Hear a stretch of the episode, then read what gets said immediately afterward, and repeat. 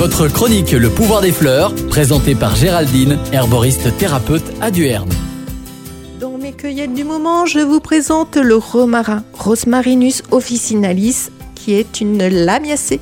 Cette belle plante est surnommée herbe aux couronnes et rosemarine, car autrefois, elle couronnait les intellectuels grecs pour stimuler leur cerveau. Pour la petite histoire, la reine de Hongrie, souffrant de rhumatisme dû à son grand âge, fit un rêve étrange.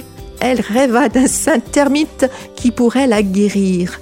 Elle lui demanda de venir à elle et lui prépara un élixir de jouvence confectionné essentiellement de romarin. Elle le prit régulièrement et lui redonna une certaine fraîcheur et ardeur ce qui permit à la reine de Hongrie une demande en mariage d'un homme de 40 ans, son cadet, le roi de Pologne. Le romarin de nos jours est sujet de recherche scientifique pour ses bienfaits. On se rend compte qu'il n'est pas qu'hépatodigestif. En herboristerie, nous utilisons ses feuilles et ses fleurs.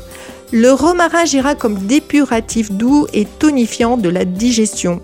Il soulagera vos crampes digestives et vos migraines d'origine hépatobiliaire. C'est aussi un protecteur du foie. C'est un antioxydant puissant contre le vieillissement. Il améliore la circulation cérébrale et donc la mémoire. C'est un tonique général qui, traitera l'hypotension et les jeunes adultes asthéniques, pâles et manquant d'énergie. Attention, toutefois, le romarin peut avoir un effet excitant pour les personnes sensibles.